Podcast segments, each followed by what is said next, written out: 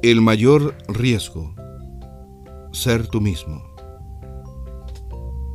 En días pasados, conversando con una persona especial e importante para mí, me comentó que lo había decepcionado mi manera de expresarme mal sobre otra persona, también allegada a mí, puesto que al hablar mal de alguien, lo estaba dañando en su imagen, pero también me estaba dañando.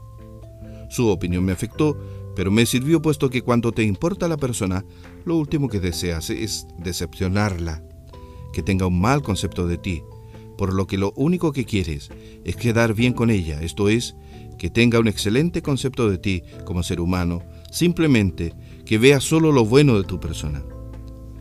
Es por eso que en muchas ocasiones la gente vive con una máscara puesta. ¿Por qué?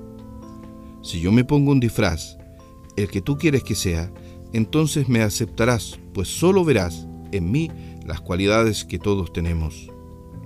En cambio, si yo decido quitarme la máscara, me conocerás tal cual soy.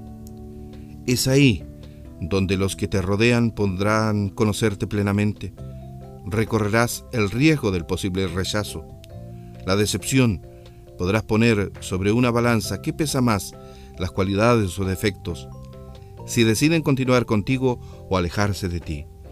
Pero sobre todo, sabrás que la gente que está en tu vida es porque te valora, te quiere tal cual eres, por no por lo que haces, tienes o actúas, sino por lo que eres. ¿Y tú eres una persona auténtica o le temes al rechazo?